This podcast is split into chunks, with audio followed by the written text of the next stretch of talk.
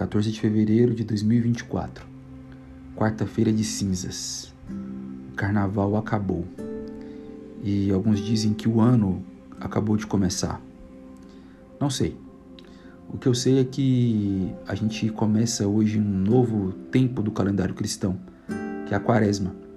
E a Quaresma começa com essa data especial, que é a quarta-feira de cinzas, onde tradicionalmente as igrejas se reúnem uh, para que experimentem uma liturgia das cinzas, onde costumeiramente um pastor tem na sua frente uma fila de irmãos e irmãs que recebe no final do culto, no final da liturgia, uma cruz de cinza nas suas testas e escutam desse mesmo pastor algo do tipo: Lembra-te que tu és pó e que ao pó voltarás.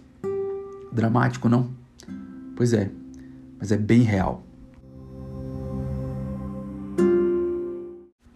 Um dos textos que o lecionário nos traz para o dia de hoje está em 2 Coríntios capítulo 5, versículos 20b até o 6, 10, que diz o seguinte: Assim suplicamos-vos por Cristo que vos reconcilieis com Deus. Daquele que não tinha pecado, Deus fez um sacrifício pelo pecado, em nosso favor, para que nele fôssemos feitos justiça de Deus. E nós, como cooperadores de Deus, também vos exortamos a não receber a graça de Deus em vão. Porque ele disse: No tempo aceitável eu te escutei e no dia da salvação eu te socorri. Agora é o tempo aceitável, agora é o dia da salvação. Não damos motivo de escândalo em coisa alguma para que o nosso ministério não seja achado em falta.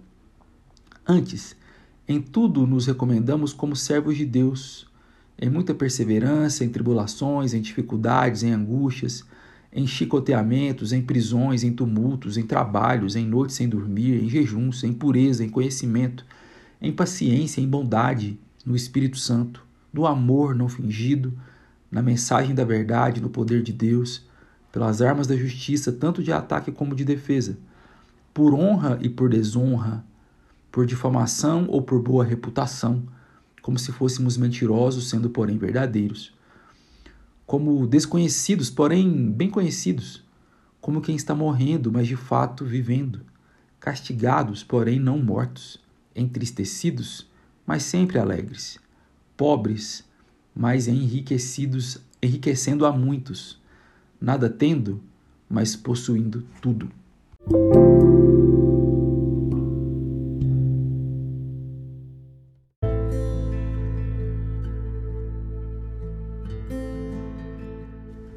Existe algo nas cinzas, naquele pó carbonizado, naquele, naquela poeira é, que fala muito sobre vida real. Eu gosto disso, eu gosto de vida real.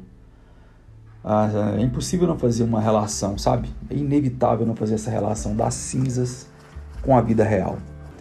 A nossa vida, ela tem uma variedade de tons, uma variedade de sabores, alguns não tão agradáveis, alguns difíceis de se acostumar, alguns que desafiam a nossa, enfim, nosso conforto. A vida também, se a gente puder usar outra metáfora, existem vários gêneros musicais para ela. Não é só aquilo que é fácil de ouvir, que tem um refrão chiclete. Existem coisas mais difíceis de ouvir. Existem coisas que falam de temas que nós não gostamos de ouvir, não queremos ouvir muitas vezes a quaresma e a quarta-feira de cinzas, em especial hoje, fala um pouco pra gente dessas coisas, temas que evitamos ouvir ou que não gostamos de pensar muito. Bom, hoje é o dia que a tradição da igreja oferece uma espécie de âncora, dá pra gente uma espécie de banho de água fria da realidade, faz uma espécie de toque nos nossos ombros dizendo: "Ei, acorda, acorda para a vida". Presta atenção que está à sua volta. Acorda, para de ser iludido. A vida real é agridoce. A vida real tem momentos difíceis. É bom aproveitar esses, esse acúmulo de tradição da igreja e esse acúmulo de sabedoria que há na tradição da igreja em apontar para a gente algumas coisas na Bíblia que nós costumeiramente não gostamos de ir, lugares que nós não gostamos de visitar, tons e matizes que nós não gostamos de ver, músicas que nós não gostamos de ouvir. Isso é importante para nós. Os versículos 20 e 21 do capítulo 5 que a gente leu, que diz assim: Suplicamos-vos por Cristo que vos reconcilieis com Deus. Daquele que não tinha pecado, Deus fez um sacrifício pelo pecado em favor, em nosso favor, para que nele fôssemos feitos justiça de Deus.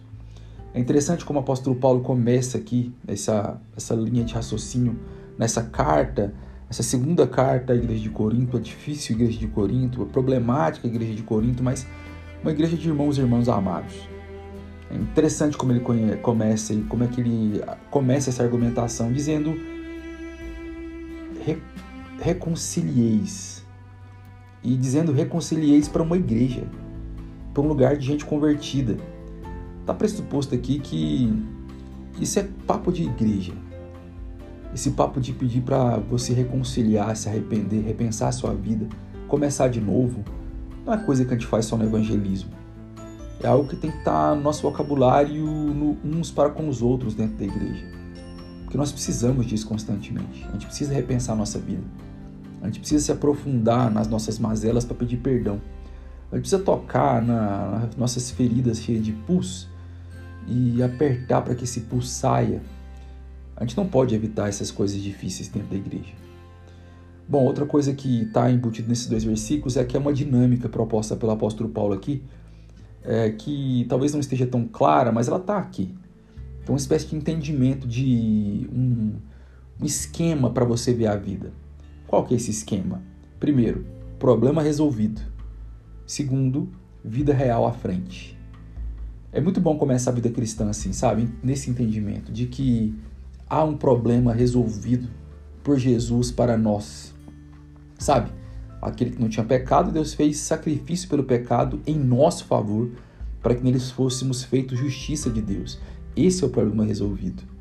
Esse é o problema resolvido. A gente pode suplicar agora por Cristo para que a gente se reconcilie. A gente pode encarar a vida real que ele começou a dizer e falou dizendo aqui, disse aqui no capítulo 6, nos primeiros 10 versículos, sobre a crueza da vida, da vida real que o apóstolo Paulo viveu. Percebe esse jeito de ver, problema resolvido, vida real à frente. Todas as vezes que a vida real te bater forte, todas as vezes que a vida real te encarar com situações não tão prazerosas, você lembra que você tem um problema resolvido. Jesus te reconciliou. E todas as vezes que você estiver reconciliado, aprendendo, amando Jesus e entendendo cada vez mais, você sabe que a vida também tem momentos difíceis e desafiadores.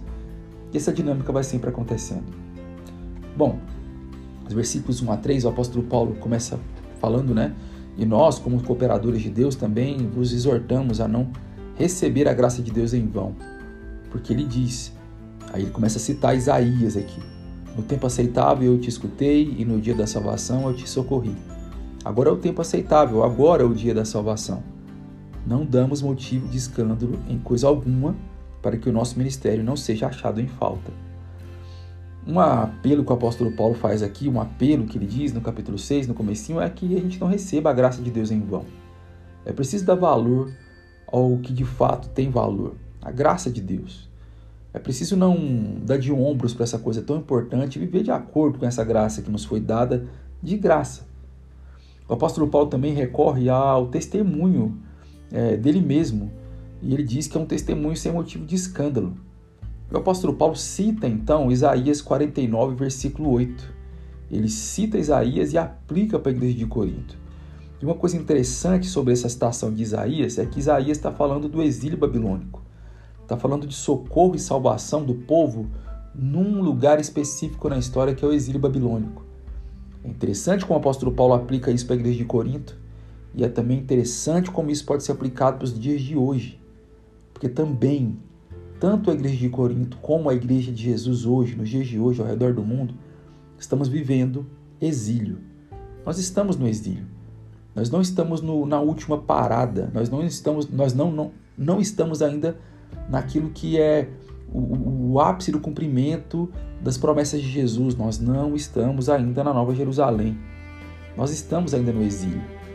O exílio tem suas belezas, o exílio tem a manifestação da graça de Deus. No exílio, existem muitas coisas que a gente pode dar graças a Deus, mas o exílio ainda não é a nossa casa em definitivo. Isso precisa ficar bem claro no nosso, no nosso entendimento. Então, é interessante como o apóstolo Paulo fala disso para introduzir a quaresma. Para falar, e o calendário cristão usa essa palavra do apóstolo Paulo para introduzir a quaresma, para falar com o nosso coração hoje, é, na quarta-feira de cinzas. A gente está no exílio. O exílio pressupõe desafios, desertos. O exílio pressupõe situações nada agradáveis de se viver. Mas nós estamos com Jesus. Nós podemos entender que há um problema resolvido, por isso nós podemos encarar o problema real pela frente, a vida real pela frente. Os versículos 4 e 5 dizem: Antes em tudo nos recomendamos como servos de Deus, em muita perseverança, em tribulações, em dificuldades, em angústias, em chicoteamentos, em prisões, em tumultos, em trabalhos, em noites sem dormir, em jejuns. A auto-recomendação do apóstolo Paulo ele fala em três grupos de termos de como ele se auto-recomenda. E como é um texto corrido, a gente tem dificuldade às vezes de ver que isso tem três grupos aqui específicos. O primeiro grupo da sua auto-recomendação são os termos genéricos. Ele fala de perseverança, de tribulação, dificuldade e angústia, algo que é recorrente na vida de todo mundo. Algo que está na quaresma na vida de cada pessoa. Nós precisamos perseverar, a gente experimenta tribulação na vida, dificuldades e angústia. Esse é o primeiro termo, é um termo genérico. A segunda parte da sua auto-recomendação, ele fala de exemplos particulares da sua própria biografia. Chicoteamentos ou açoites, prisões e tumultos. Tudo isso gerado por causa do seu testemunho público, num contexto específico onde ele foi muito perseguido. E o terceiro grupo do que da lista que o apóstolo Paulo fala da sua autorrecomendação é, como exemplo para essa igreja de, de Corinto, ela fala de provações assumidas voluntariamente. Então, além dos termos genéricos, dos exemplos particulares, nós temos as provações assumidas voluntariamente pelo apóstolo Paulo. Entre elas estão trabalhos, vigílias e jejuns. Tudo isso o apóstolo Paulo viveu para que ele pudesse testemunhar e não fosse motivo de tropeço para ninguém.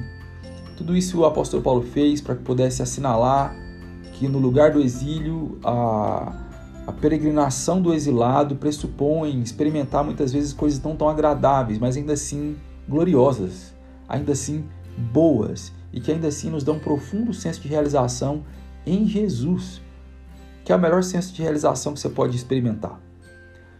Versículos 6 e 7 ele continua dizendo: na lista corrida, em pureza, em conhecimento, em paciência, em bondade, no Espírito Santo, no amor não fingido, na mensagem da verdade, no poder de Deus, pelas armas da justiça, tanto de ataque como de defesa.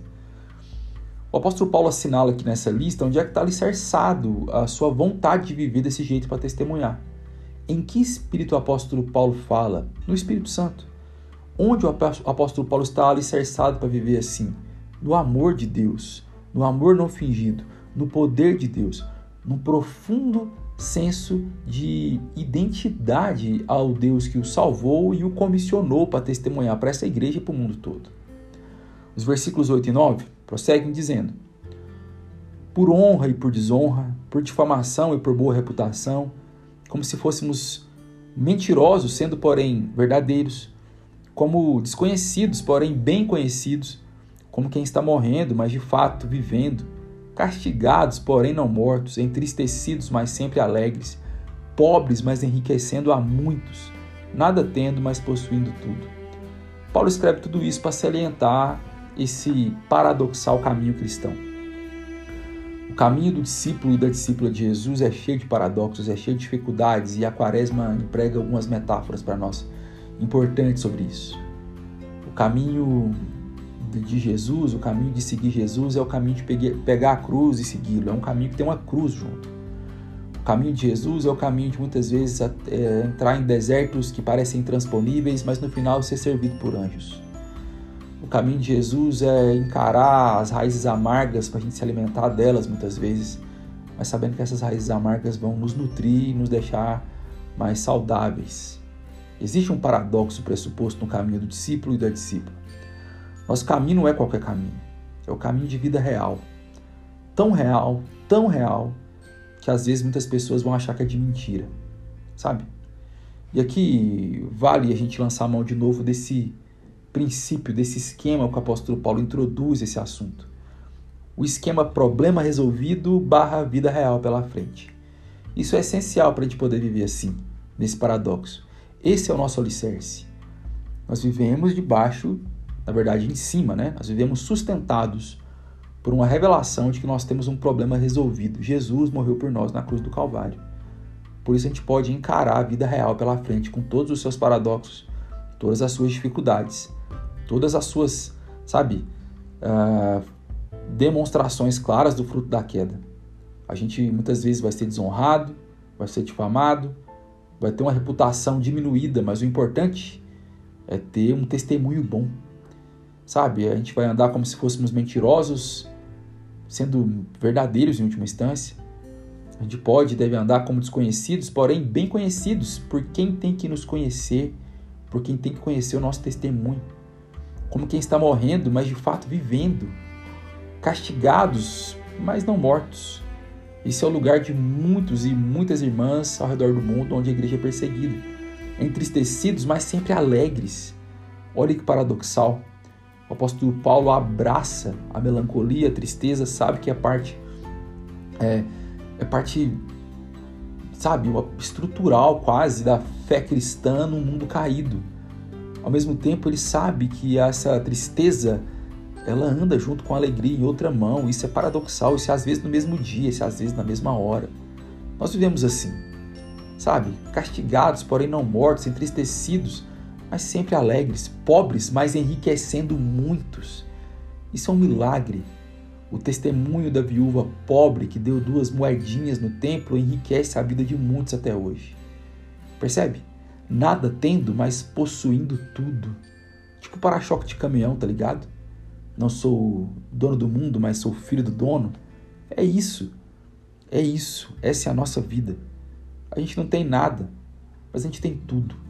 Porque a gente tem Jesus. A gente pode ir para o deserto. Porque a gente tem Jesus o nosso maior problema foi resolvido. Todos os outros problemas são menores. Porque a gente tem Jesus, a gente tem o privilégio de experimentar um senso, uma sensibilidade de equalizar os problemas diante do maior problema resolvido. A gente tem senso de proporção. Nenhum problema é grande demais que não o problema já resolvido, que foi o nosso pecado a nossa culpa diante de Deus. Isso está resolvido. A gente pode enfrentar qualquer coisa. Nós somos pó. E porque a gente é pó, isso pressupõe que a gente já está morto esperando a morte. Mas isso pressupõe também outro paradoxo, que nós somos mais vivos do que todos. Nós somos pó, mas nós somos ressuscitados. Nós somos pó, esperando a ressurreição, já vivendo a glória de Deus, mas esperando a plenitude dessa glória. Portanto, meu irmão, minha irmã, lembre-te que és pó e ao pó voltarás. Lembre-te que és pó e ao pó voltarás. Lembre-te que o problema foi resolvido e você pode encarar a vida real pela frente. Deus abençoe vocês.